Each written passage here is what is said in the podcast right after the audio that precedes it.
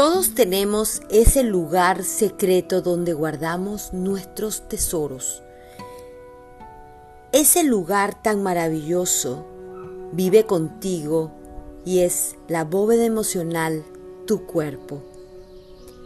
Aquí encontrarás esos códigos, esas memorias que de alguna u otra forma están esperando ser descubiertos para liberar la fuerza real que vive en ti. Bienvenidos. ¿Qué significa la faringe? Ahora sí, ya estamos en, en YouTube, disculpen, en YouTube, en Instagram, en vivo. Buenos días a todos, aquí seguimos. La faringe es una encrucijada. Si tienes aún tus amígdalas, no hablo la de la amígdala cerebral, sino la amígdala que está en nuestra garganta, corresponde entonces a un conflicto que te dice que quiero atrapar algo, es como si te quedara atrapado un pedazo de algo, un pedazo de comida. Pero la comida en este caso es que se queda atrapada esa emoción, eso que aún huele mal, eso que no entiende, eso que te genera miedo, inseguridad, eso que me dice, wow, aquí hay algo, no está bien, no sé lo que es. Porque recordemos que la nariz, eh, hablamos de evolución, los animales uno de los sensores sobre el área de seguridad, porque son ondas electromagnéticas, todos son ondas y tiene que ver con lo que ellos perciben.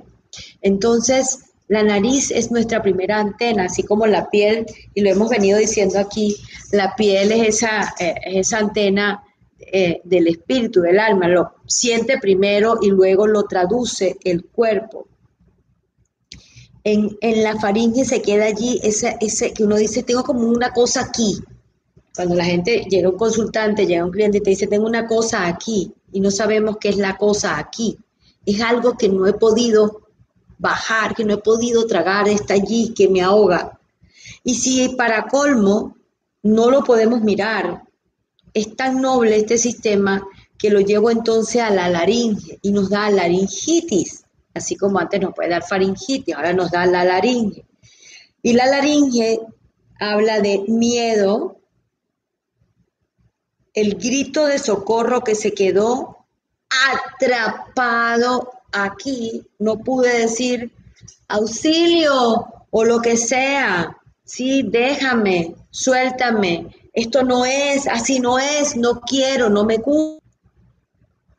Y luego ese sigue procesándose todo, no lo logro mirar, todavía estoy tan dormido, tan inconsciente o es tan doloroso todo que no lo veo y tiene el sistema respiratorio, entonces nos facilita otros instrumentos que son los bronquios. Cuando una persona tiene eh, los bronquios inflamados, le da bronquitis, que es una infección, o inclusive puedes tener hasta desarrollar inclusive asma, por ejemplo, eh, los bronquios y la laringe eh, inflamados nos lleva a tener un proceso de asma. Entonces, cuando los bronquios me dicen auxilio, hay peligro en mi territorio, en esto, en esto que yo siento que es mi territorio, mi lugar seguro, aquí hay un peligro, algo está sucediendo y no entendemos qué es. A veces estamos ante algo, vivimos una situación y te fuiste a la casa, no pudiste hacer nada, te quedaste sola, tienes una pérdida. Eh, pérdida no solo de, eh, a nivel emocional, puedes tener inclusive una pérdida de dinero o alguien murió inesperadamente, lo que sea que significa para ti una pérdida, te lleva allí a inflamarte y sientes, Dios mío, estoy perdiendo mi seguridad, me están invadiendo, aquí está pasando algo. Cuando se inflaman los alveolos, que es la parte interna, entonces tenemos miedo a morir. Fíjense algo interesante, sin meterme en profundidad en este momento. Eh, lo, que está, lo que ha sucedido con algunos enfermos que han padecido COVID, que es, ah, empieza el proceso y automáticamente genera miedo porque la información primaria era que eh, afecta la parte de, tu respiratoria y ese miedo va a generar mayor angustia, mayor inflamación y justo trabaja la zona del miedo a morir. Si se queda un poquito en pausa, eh, déjenme saber, o si no me escuchan, es que hay, el internet a veces eh, me juega esa pasada, pero eh, déjenme saber si me escuchan bien por aquí. Disculpen. Vale, gracias. Buenísimo. Entonces, sigo, sigo en, el, en el aparato describiéndolo y después nos vamos a los casos. Ah, vamos a el miedo a morir, aún no lo veo, vas al médico, toma la medicación, vas allá, siete clientes que no puedes ni respirar. Y luego los músculos de los bronquios y la laringe se inflaman y es cuando nos da un asma. Tenemos un conflicto respiratorio de movilidad, es decir, no puedo moverme. La gente dice es que no puedo ni moverme, me duele respirar, y es casi literal, la gente empieza a tener una contracción hacia el área de los hombros, en el área del pecho, no puede moverse y es literal, un conflicto es de movimiento, no, los, el, el pulmón y todo lo que son los bronquios no pueden moverse, el espacio está tan inflamado que duele. Entonces, quiero y no quiero un espacio. Quiero y no quiero gritar. Quiero la libertad, pero no la quiero. ¿Será que esto me gusta, pero no me gusta? Esto me molesta, pero no me molesta. Me molesta, pero no lo puedo decir. Esto lo quiero, pero no lo quiero. Y en esos conflictos se nos inflama la vida. Por eso es tan importante poder entender cómo nosotros, el cuerpo está dándome la oportunidad Siempre un síntoma es una oportunidad, una oportunidad para mirar algo más. Me está dando información que ha quedado guardada. O sea, tienes todo. Solo necesitamos aprender a escucharlo, observarnos con muchísima, con muchísima compasión. Y sobre todo, si te llega un consultante, un cliente, un paciente, como lo quieras llamar, a ti vamos entonces a mirar diferente y a poderlo entender de otra manera. Como yo lo mencionaba, eh, para las personas, gracias que llegué hablando directamente, gracias a aquellas personas que se dieron la oportunidad de poder estar eh, en el taller del sábado, donde podías eh, identificar siete claves para el lenguaje secreto del cuerpo, porque cada uno de nosotros tiene esa propia ruta que te lleva en un momento determinado hacia una emoción, hacia un límite o hacia simple y llanamente una transformación. Este, este mecanismo nos queda uno que además es súper doloroso cuando se inflama, que es la pleura, que es la protección de los pulmones y los bronquios. Todo está hecho para cuidar la vida. Eh, los pulmones sin, sin que nosotros podamos, si no podemos respirar, si no podemos inhalar, si no podemos tomar el oxígeno, que será lo que nos puede pasar. O vives con un pegado a un aparato, que es cuando alguien dice, bueno, está en cuidado intensivo, lo entubaron porque es que no puede respirar voluntariamente, tiene que inducirle su proceso de respiración. ¿Y qué nos está diciendo esto? ok, hay algo, hay un conflicto con la vida. Entonces, cuando la pleura se inflama, que es esa parte de protección, entonces nos lleva al, al conflicto de necesito protegerme, el tórax, necesito protegerme, mi pecho. El pecho es lo que me confronta con la vida, el que me permite ir hacia adelante. Aquí estoy yo, ajá, ¿Dónde están ustedes? Cuéntenme qué pasa contigo, qué pasa conmigo. Es ese, ese momento, ese, como esa protección que voy a tener aquí delante de mí y que por eso muchas veces reaccionamos de una manera que no corresponde a lo que estás sintiendo o a la realidad que tienes, porque ha pasado, está todavía este primer protector que sería nuestro tórax. Claro, debajo, yo vengo hablando eh, del sistema, lo que está dentro, cómo funciona, ¿sí? Eh, por eso, fíjense que cuando una persona tiene una pérdida, se muere alguien,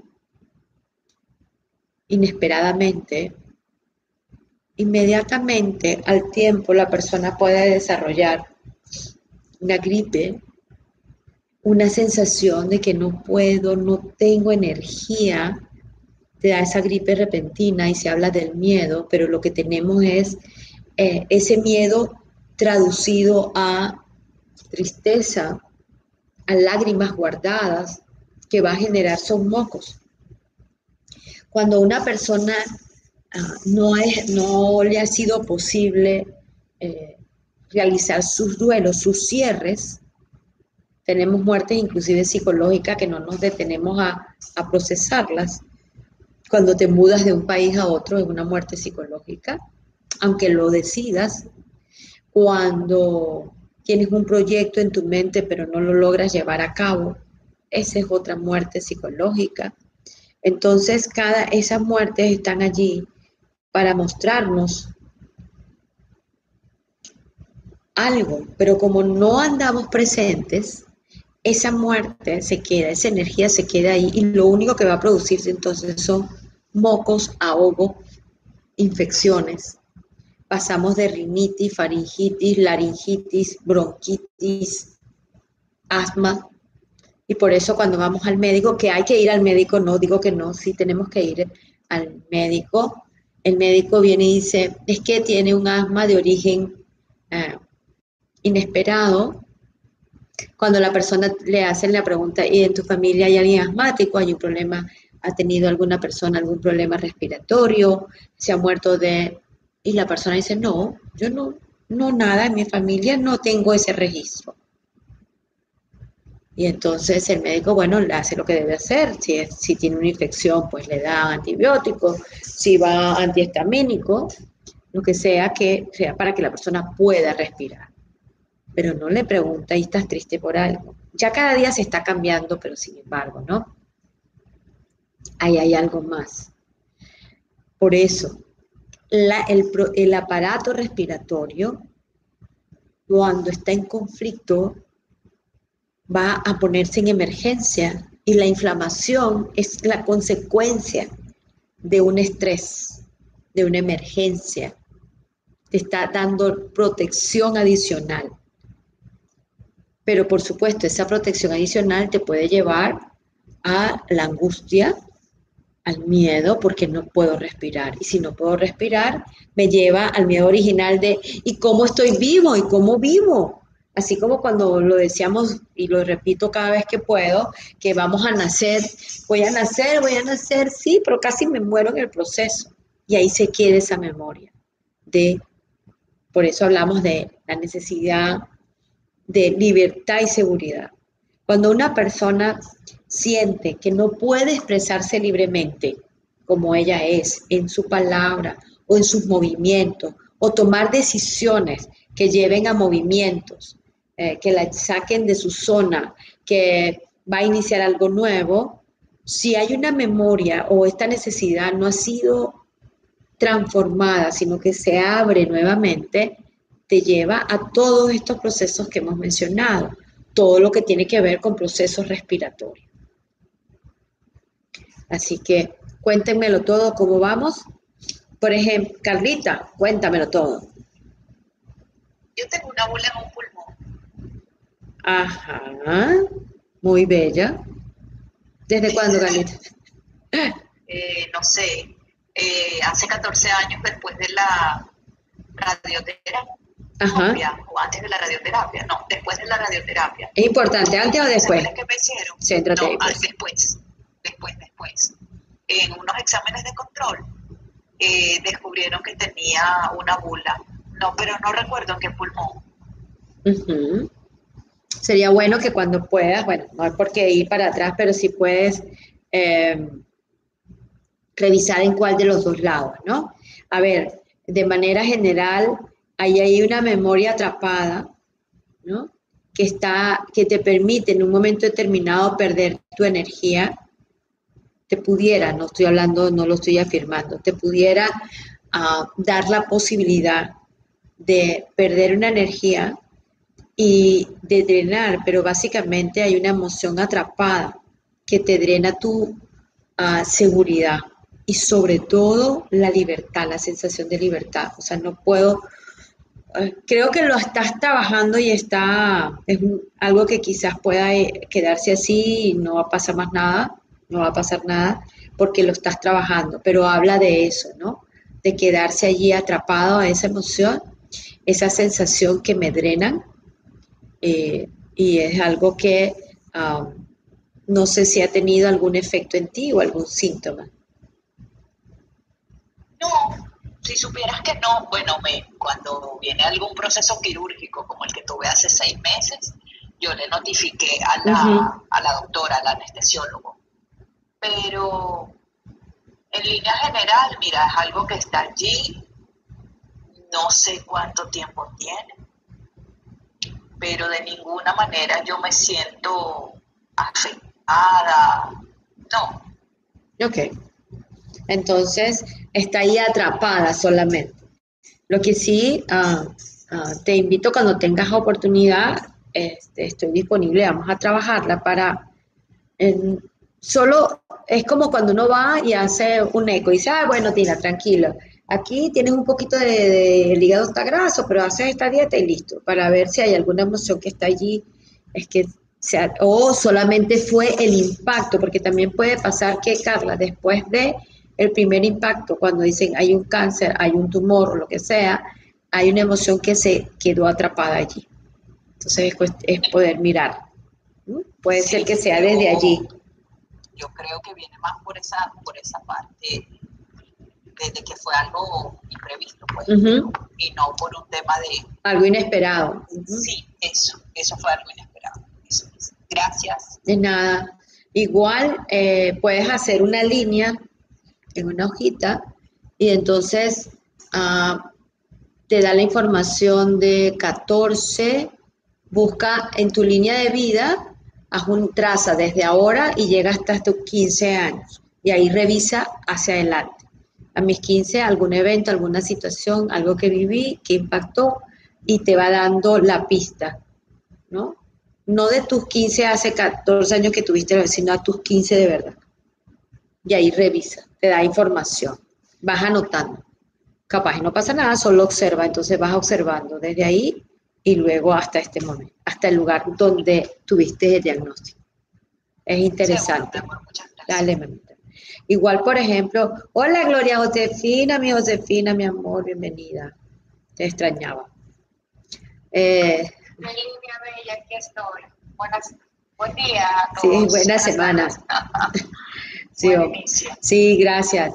Eh, algo también, por ejemplo, yo tuve un caso de uno, uno de mis hijos, tengo, tengo unos trillizos, y él, él, nació, fue el primero en salir, y que sacaron, fue el primero, nació perfecto, no tuvo ningún problema, nada, solo que cuando logramos ya salir de, la clínica, ah, un mes y pico después de, de, su nacimiento, porque nacieron en perfecto estado, lo que es pulmón y todo, pero bajo de peso, tuvieron que pues engordar para poderlo tener su sistema inmunológico activo, eh, él se tuvo que quedar, por, salimos todos, menos uno, él viene y nos tuvimos que regresar al hospital porque le dio como una diarrea, un problema estomacal, creo que fue eh, algo, una leche, no sé qué,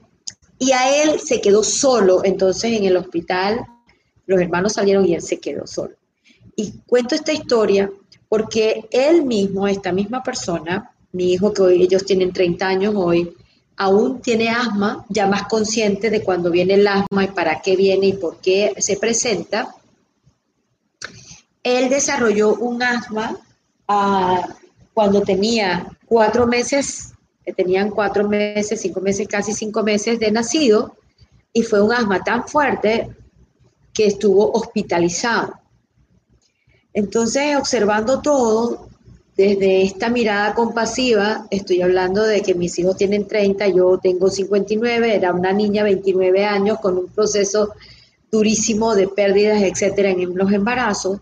Yo tenía tanto miedo de que le pasara algo que yo creo que él se conectó con ese mismo miedo, ¿no? Y no estaba tan, ah, tan fuerte para enfrentarse a, la vida afuera y necesitaba. Cuando yo lo pude ver, lo trabajé y de verdad sus espacios de, de asma no han sido nunca tan, tan graves. Entonces el asma está muy conectado a temprana edad y sigue siendo asmático médicamente hablando hasta que se muera eh, por el potencial. ¿Y por qué eh, sigue siendo una persona asmática?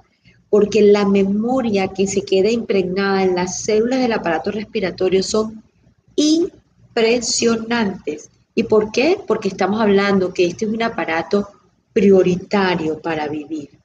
Todo lo que está asociado a nuestra necesidad básica de prioridad de vida es uno de los centros más grandes de memoria. Eh, por eso hago y me detuve. Y otro caso Aquí dicen tres abrazos fuertes para los trillizos, gracias. Eh, y otro caso es una persona a sus 12 años eh, consigue a, sus, a su mamá eh, teniendo relaciones sexuales con otro hombre en su casa. Mire, de verdad, pareciera que esto es novela, pero es de real. La consigue a su madre con otro hombre en, en la casa la niña empezó a, desarrollar una rinitis que no paraba, al tiempo pasó a, no respirar. Eh, fue de médico en médico, en médico, en médico, hasta eh, llega a mí casi a sus 16 años de edad, llega a consulta con historia entonces de, no puedo nombrar los medicamentos, pero era, tú sabes, antialérgicos, antiinflamatorios, eh, pasaba infección y volvía otra vez y así sucesivamente. Y perdió el, el, olfato, o sea, lo tiene totalmente, estaba tan infectado que la sinusitis era severa, pero operarla no era una condición eh, por edad, porque igual se podía repetir, etcétera. Entonces era tan duro eso que pudo ver y le dio tanto asco, le pareció tan asqueroso, tan que huele mal todo, que fue más fácil no oler, me desconecto de lo que está sucediendo aquí afuera.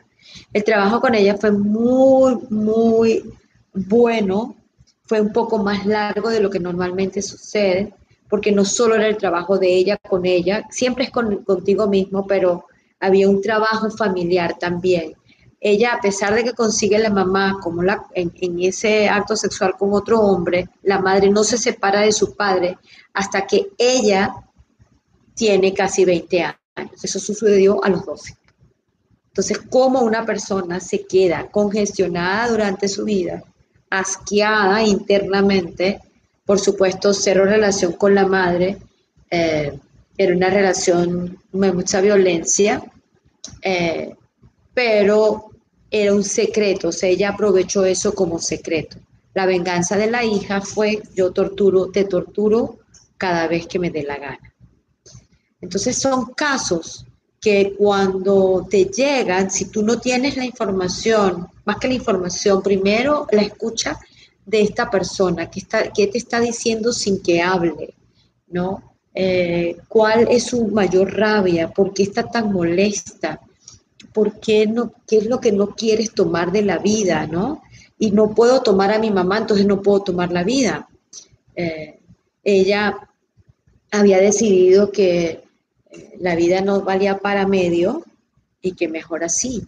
Entonces son casos que están solo para estar allí, escucharlos y mirarlos. Siempre el cuerpo te da, a ver, todo no solo el cuerpo, por supuesto, hay, todo, hay el pensamiento, vamos a decir que está en un, un, sistema todo ligado maravilloso, que nos viene y nos conecta para que cada uno de nosotros tenga la oportunidad de conseguir la información que nos está dando.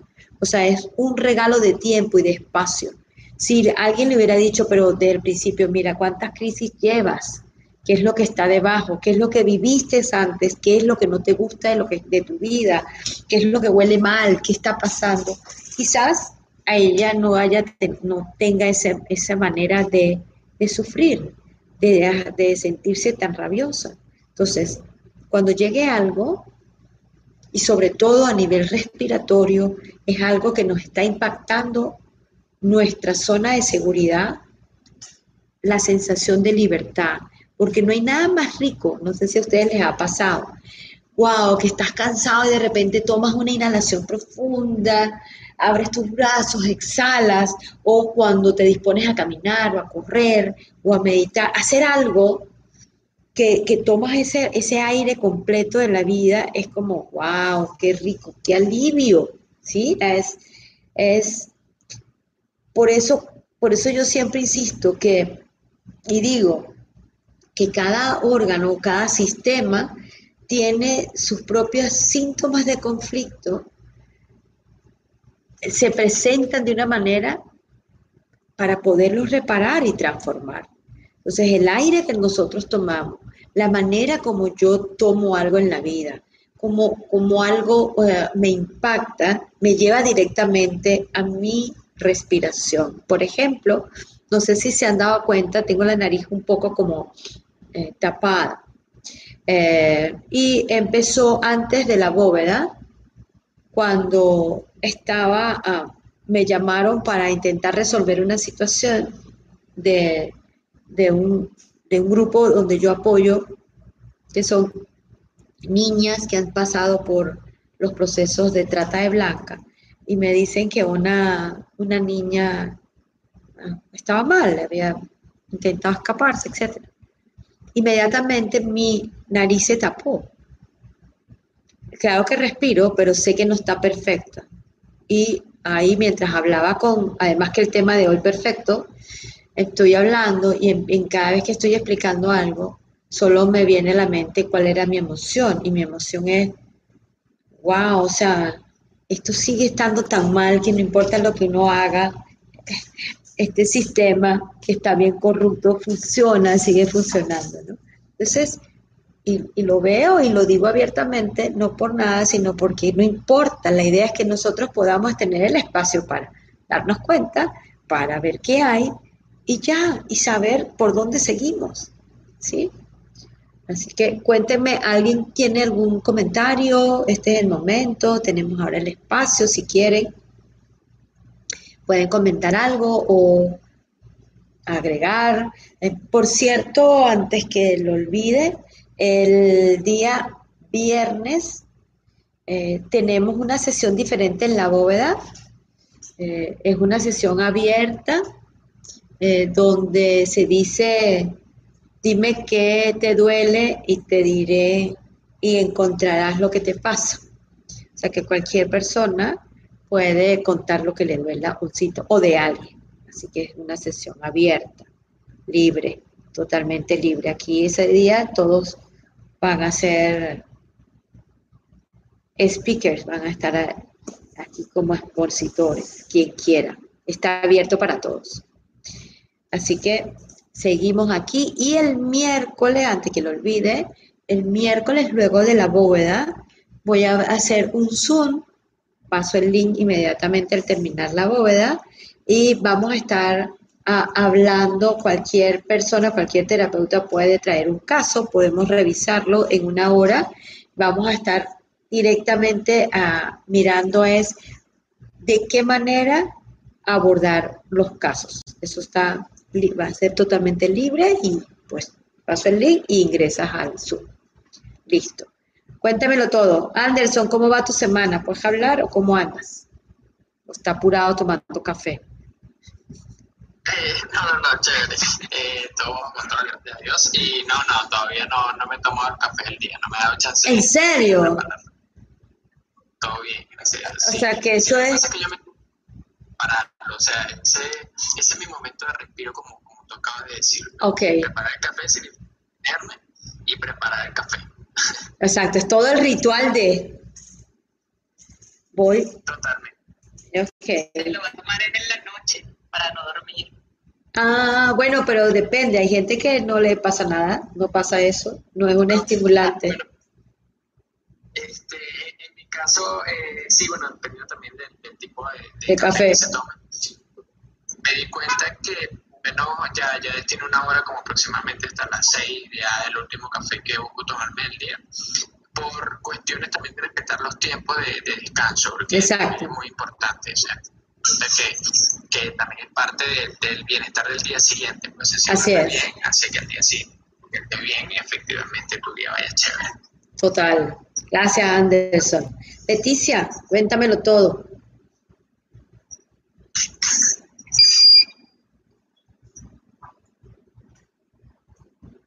Ok.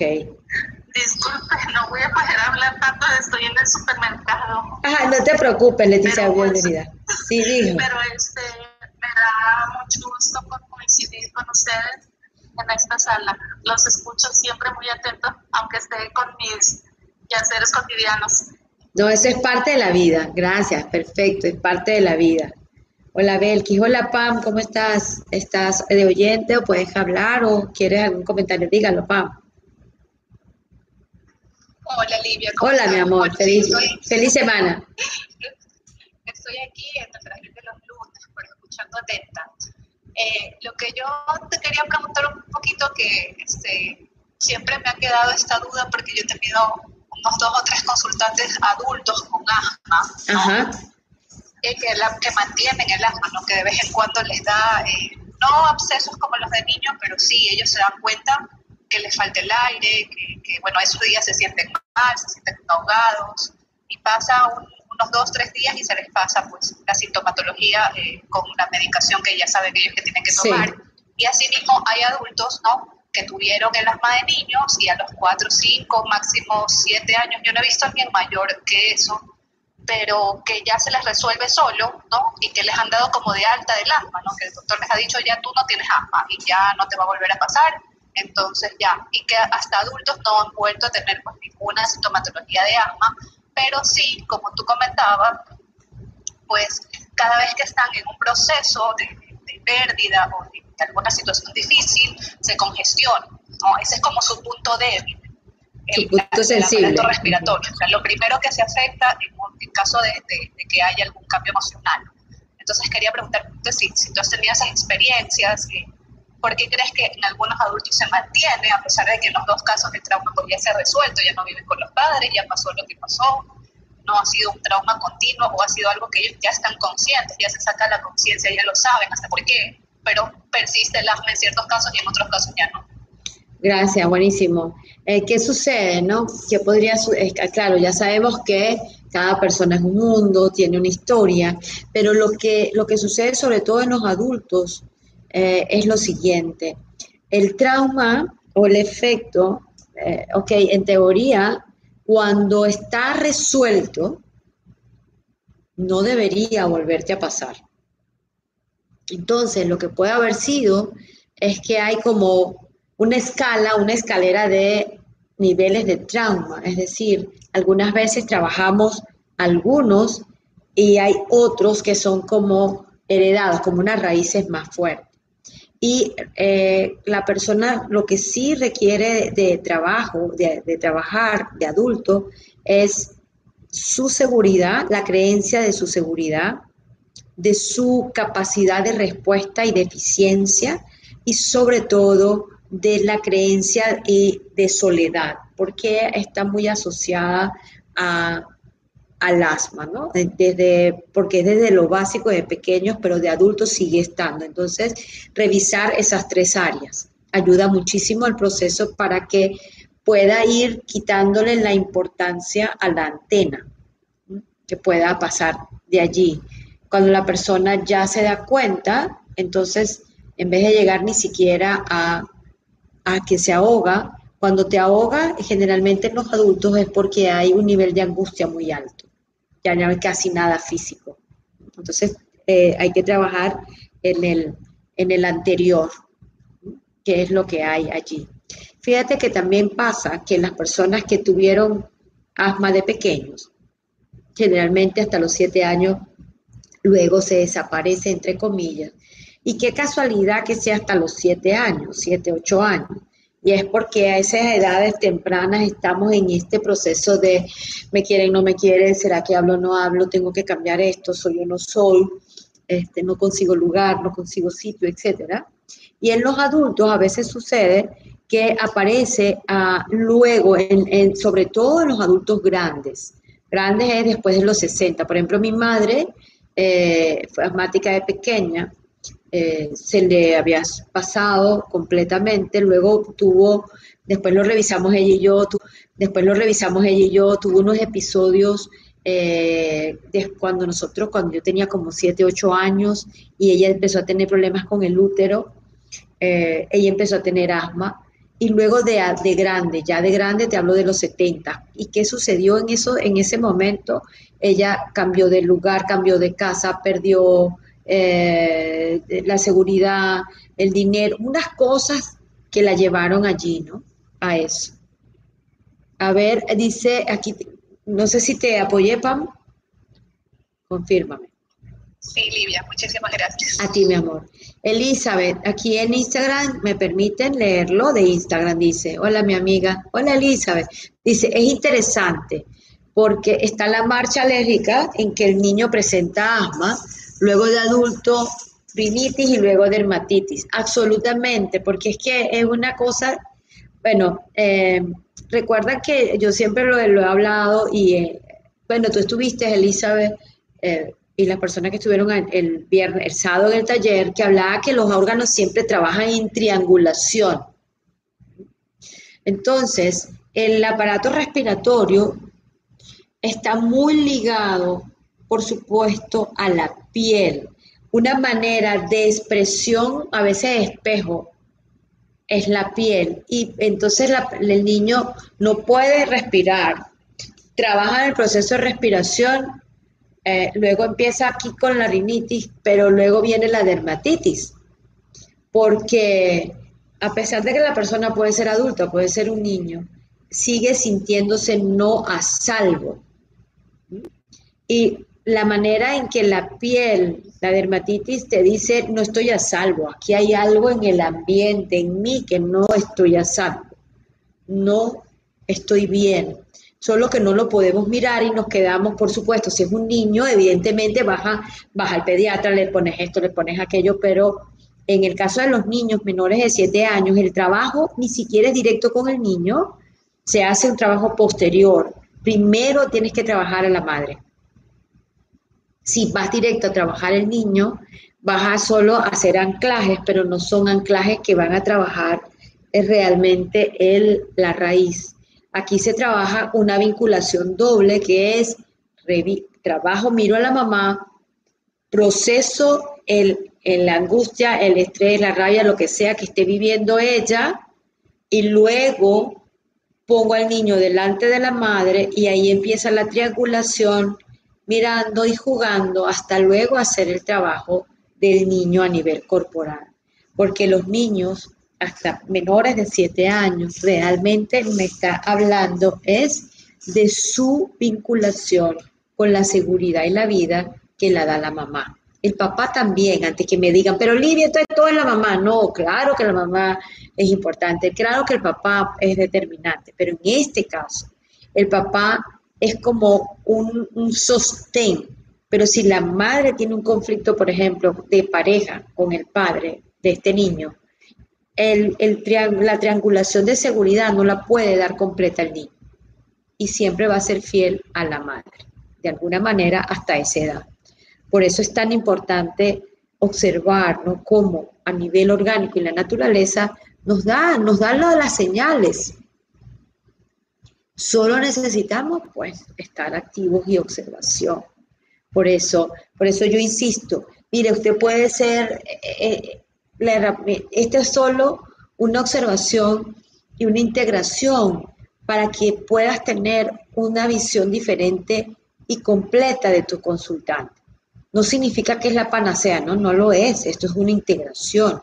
Lo que tú haces está muy bien, pero ¿qué tal si tú te imaginas que pudiera ampliar la visión de tu cliente? Vas a, a realizar una venta a alguien, pero si tienes una visión diferente, de que puede mostrarse un cambio físico, de que puede, de que hay algo más.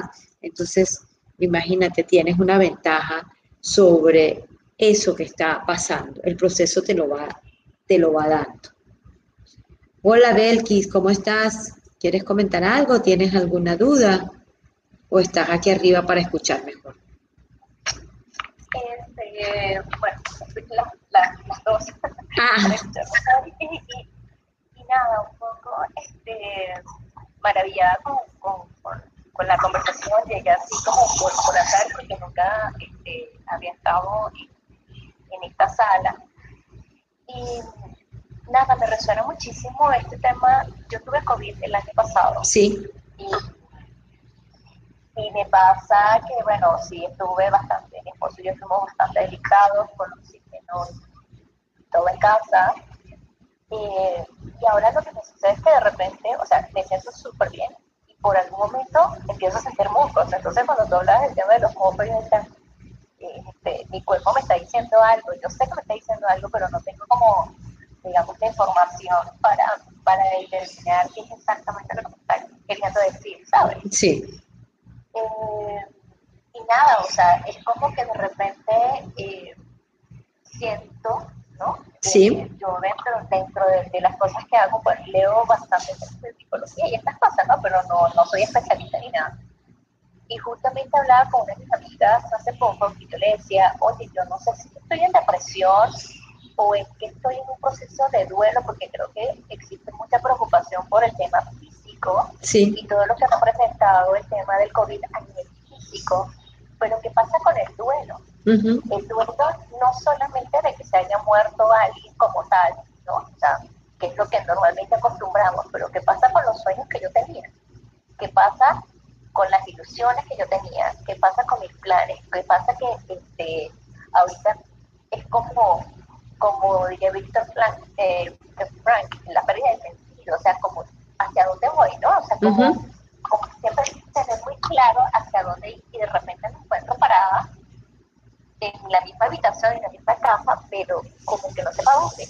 Pero no te puedes ver a ti, exacto. Exacto, ¿no? Entonces, ¿cómo eh, en estos tiempos, pues, cómo, cómo manejar, ¿no? Desde, desde las herramientas que uno pueda o no tener, eh, para no caer en un cuadro de depresión, ¿no? O sea, como para, para encontrar nuevamente el eh, nos ha cambiado la vida, ¿no? o sea, ha cambiado las estructuras, este, como siempre digo todas las personas, en mayor o menor medida, están en un conflicto en este momento. Así es. El que, no, el que, no, tiene trabajo tiene eh, otra, el que tiene trabajo seguramente tiene un conflicto por la convivencia. El que no tiene la convivencia no se queda. Hay algo, ¿no? O salud. Entonces, abro el Facebook, te lo juro que hoy he visto la muerte de tres papás de amigos míos. Digo, ¿cómo, cómo, cómo por más actitud positiva y digo, vamos a salir adelante y de repente la realidad como que te confronta, ¿no? Entonces, nada, es como, más que una consulta, es como una reflexión y, y de repente hay alguna herramienta, ¿no? Porque no todos de repente tenemos el acceso a tener una, eh, una consulta o, con una terapia que te ayude o que, eh, para salir adelante. Herramientas que realmente estén pragmáticas, o sea, y, que puedan resolver por lo menos algo para poder llevar una situación como la que estamos o, Claro. A ver, eh, gracias Belkis, de verdad. Eh, varias cosas, ¿no? Uno, creo que, como tú lo dices, cuando viene una enfermedad, por ejemplo, como COVID, eh, te vas a abocar a, a, que tu condición física mejore, está en toda la atención allí pero lo que hablaba, no sé si estuviste cuando inicié la sala, y es que nosotros tenemos esas muertes psicológicas sin procesar y te va quedando, te va dejando allí tus moquitos guardados para procesarlos, ¿no? Es lo que tú dices, ¿dónde está lo que yo deseo? Entonces, en este instante, lo único que, no es lo único, pero lo más valioso para ti, primero es estar viva.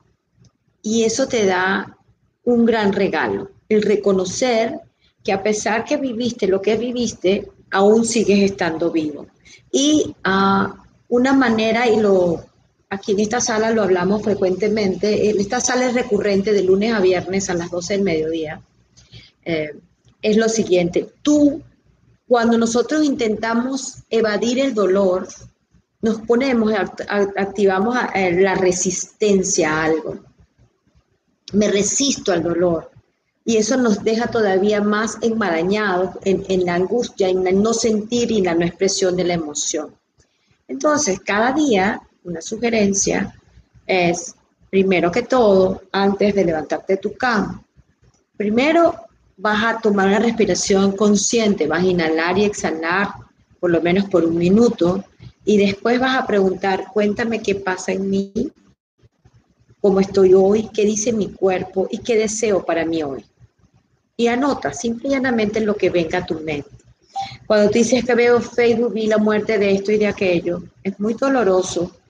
Hago el proceso, si me da tristeza, lloro, llamo a quien tenga que llamar, pero sin embargo sigo agradeciendo que tengo la oportunidad de estar vivo.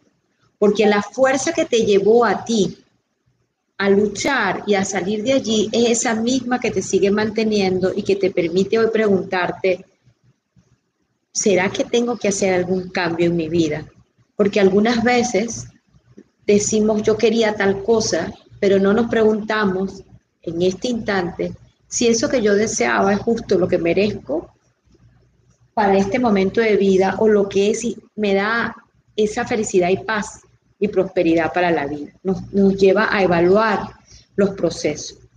Eso como primer ejercicio. Segundo, justo el día sábado yo tuve un taller que se llamaba Las siete claves para descubrir lenguaje oculto del, cuerpo, total, eh, gratuito, que te podría haber servido.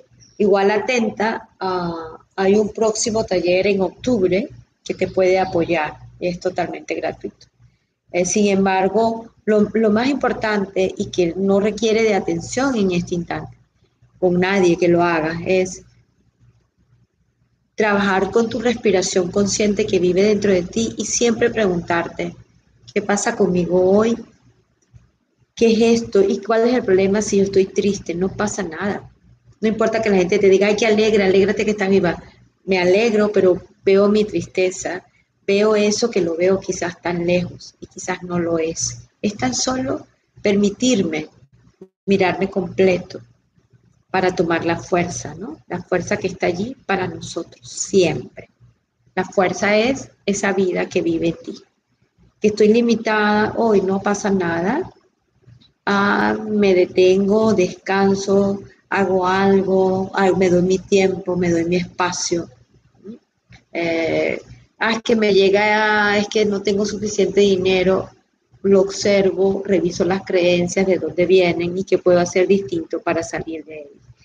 Eh, no hay más nada que hacer que estar presente. Lo otro es quedarme en el pasado y entonces te llenas más de mocos. Revisar la alimentación para que los mocos estén limitados y para adelante. Gracias, Belkis. Muchísimas gracias a ti. Este, y me alivia bastante porque una de una de las tantas cosas que he hecho en este tiempo, ¿no? O sea, eh, en este proceso de reflexión, sí, es como, como yo decía, venía eh, en la autopista como a 200 kilómetros por hora. Sin detenerte. Sí, exacto, ¿no? Entonces, si hubiera logrado como este rush, ¿sabes? Sí. Para aquí, para allá, y como que la vida me detiene, ¿no? Entonces, este, vi la enfermedad justamente eh, como una oportunidad para reflexionar sobre justo lo que me estás diciendo de, de manera consciente esto es lo que yo quiero en mi vida y estoy justamente en un proceso de, búsqueda de cambio de propósito, ¿no? O sea, que yo me dedico a, me he dedicado mucho tiempo a trabajar en publicidad y hacer estrategias de comunicación y de repente digo, realmente yo estoy en este planeta, ¿no? Es eso lo que quiero estar vendiendo una mayonesa y la gente que te va a cambiar la vida por una mayonesa. O sea, si me explico, o sea, como, como, reconciliarme un poco también en, lo que yo estoy dejando, ¿no? Este, y en lo que estoy haciendo.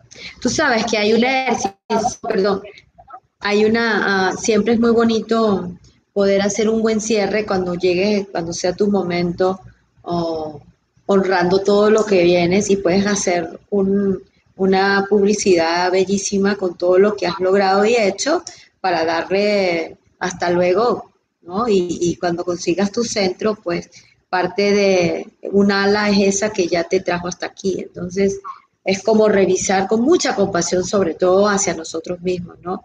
Y, meterme en lo profundo sin quedarme eh, en, el sufrimiento, sino en el poder que te da el dolor. El dolor es ese momento que uno dice, wow, ay, ok, siento físico, emocional o espiritual, lo veo y le pregunto, cuéntame qué hay aquí para mí.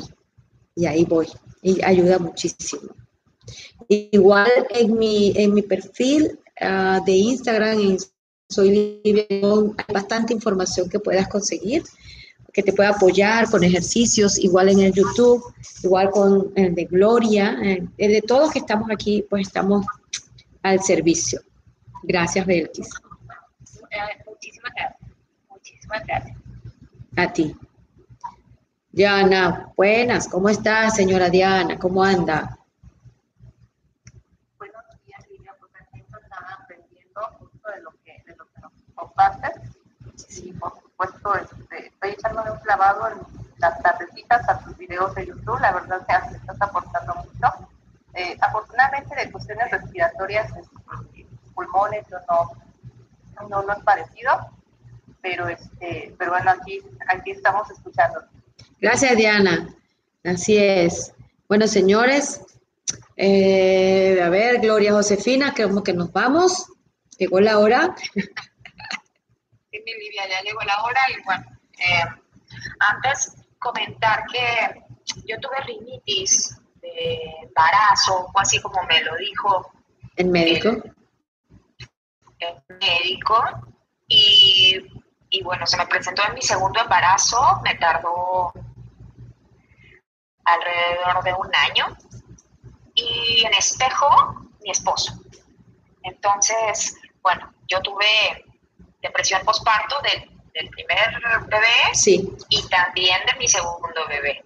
Así que, bueno, seguramente fue una manifestación de, ese miedo que yo sentía. Eh, me tardó y desapareció. De pronto noto que viene nuevamente, pero se va. No se queda. Soy consciente, no se queda. Soy consciente de ello. Hablo conmigo misma, hablo con, con ese síntoma y me hace todo el sentido esto que mencionas porque yo he logrado identificar que, que viene cuando justamente tengo miedo y ha sido a, a dar pasos distintos en mi vida. Hacer cambios. Ah.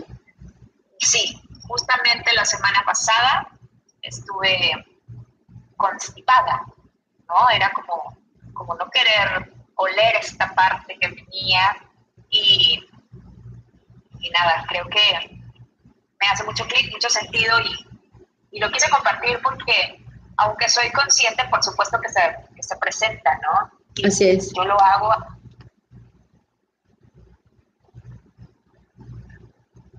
Livia, ¿te fuiste? Aquí, aquí estoy, aquí estoy. Ya estás de regreso.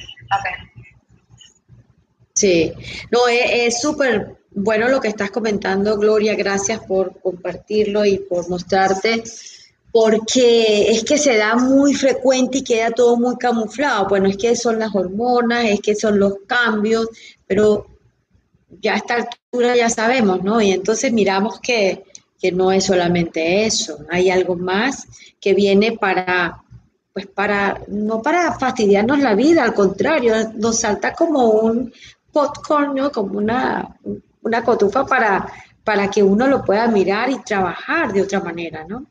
Eh, y yo por eso insisto que si, mira, lo vengo, lo, he hecho bromas, pero es que uno va al gimnasio para sacar músculo, hay que ir al gimnasio pero para trabajar esto. Por eso este, creé la del gimnasio la voy a emocionar para uno trabajarlo.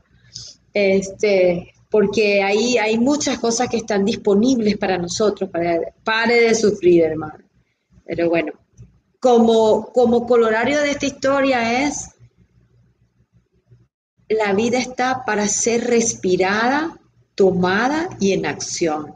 Si hay algo que te detiene y viene a través de tu sistema respiratorio, entonces vamos a preguntarnos siempre, ¿qué será lo que me está generando tanto miedo? ¿Qué será lo que no me permite sentirme en libertad? ¿Mm? Libertad no solo es que haga lo que me dé la gana, sino libertad de mi ser, de expresarme, de crear, de poder decir que no a algo, de poder decir que sí, de quedarme callada cuando me tengo que quedar callada, o sea, de todo, solo amplío la visión de lo que significa eso para mí. Así que mañana vamos a estar trabajando el aparato renal, ¿sí? Y es algo así como, cuéntamelo todo, ¿dónde está mi territorio? ¿Qué pasa conmigo? ¿Dónde ando? ¿No? Eh, igual a 12 del mediodía. Gracias por haber estado aquí. Alguien me pregunta en Instagram, ¿cómo hago para una consulta privada? Te puedes meter en, en la página web mía, que es Vivia Rincón, www.viviarincón.com o me escribes por mi directo, mensaje directo y yo te explico cómo es, cómo funciona.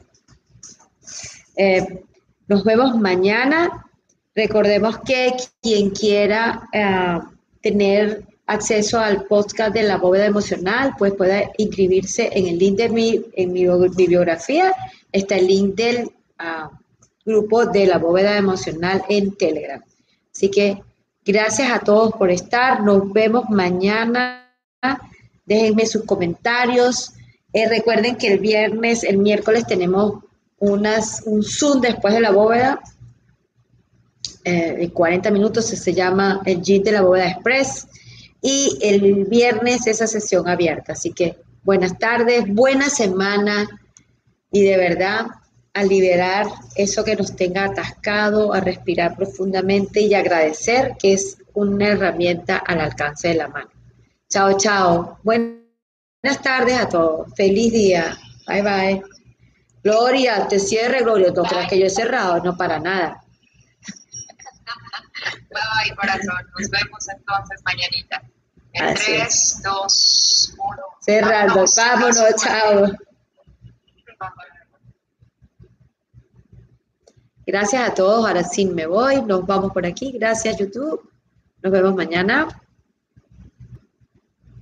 Y gracias aquí en... Y ahora, cerrando esta bóveda por el día de hoy, espero hayas recuperado alguno de tus tesoros. Que esto que vimos, llévalo a ti, a tu sentir, y pregúntate, ¿qué más hay para mí? Te espero cada día aquí en esta bóveda emocional